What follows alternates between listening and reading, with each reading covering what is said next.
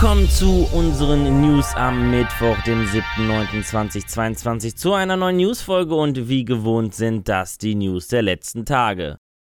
Snapchat bestätigte den eigenen Investoren gegenüber, dass das Unternehmen in Zukunft keine Investitionen in Videospiele und videospielbezogene Projekte mehr tätigen wird. Obwohl 2021 noch über 200 Millionen Nutzungen in der App bei den integrierten Videospielen erfasst wurden und über 30 Millionen aktive Nutzer. Zudem bestätigte Snapchat, dass rund 20% der gesamten Belegschaft entlassen werden. Man begründet diese Schritte damit, dass man seinen Fokus neu ausrichten und profitabler werden möchte. Der neue Fokus umfasst drei Punkte: das Wachstum der Community und des Umsatzes und auch Augmented Reality. Alle anderen Projekte, die nicht zu diesen Punkten beitragen, erhalten weniger oder gar keine Investition und Unterstützung mehr.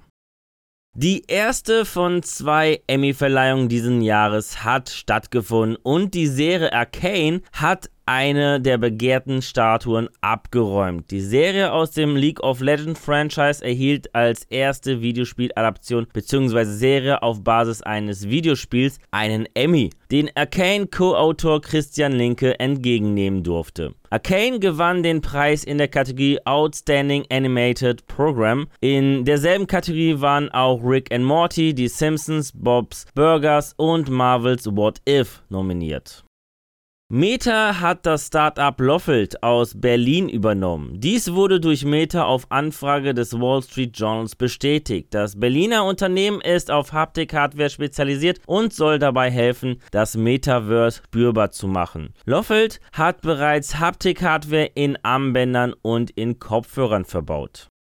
Sony PlayStation hat einen Camouflage-Look für die PlayStation 5 plus Zubehör vorgestellt. Ab dem 14. Oktober 2022 sind der DualSense Wireless Controller und die Faceplates der PlayStation 5 Konsole in der neuen Farbe Grey Camouflage erhältlich. Auch das Pulse 3D Wireless Headset wird in Grey Camouflage erhältlich sein, jedoch erst dieses Jahr im Dezember. Vorbestellungen sind ab dem 15. September 2022 möglich. In Deutschland sind die Faceplates Faceplates und der DualSense Wireless Controller nur exklusiv über PlayStation Direct erhältlich. Ab den 28. Oktober kann aber auch der Controller auch bei teilnehmenden Händlern erworben werden.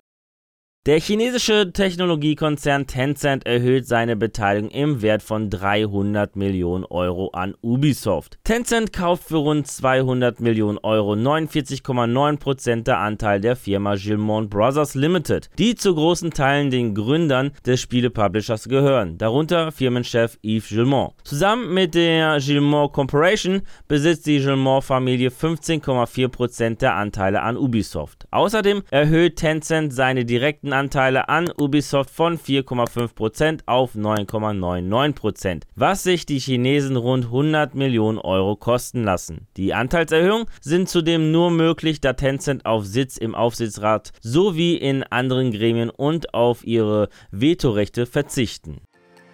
Ja, das waren die News der vergangenen Tage. Ich verabschiede mich an dieser Stelle. Vielen Dank fürs Reinschauen bzw. reinhören. Wenn euch die Folge gefallen hat, dann würde ich mich natürlich über eine positive Bewertung von euch freuen, wie auch über eure Kommentare auf YouTube. Und damit ihr keines unserer News-Folgen verpasst, einfach ein Abo bzw. Follow dalassen und auf YouTube natürlich das Glöckchen nicht vergessen zu aktivieren. Die nächste News-Folge gibt es am kommenden Samstag. Bis dahin bleibt gesund und guten Mut euch. Ciao.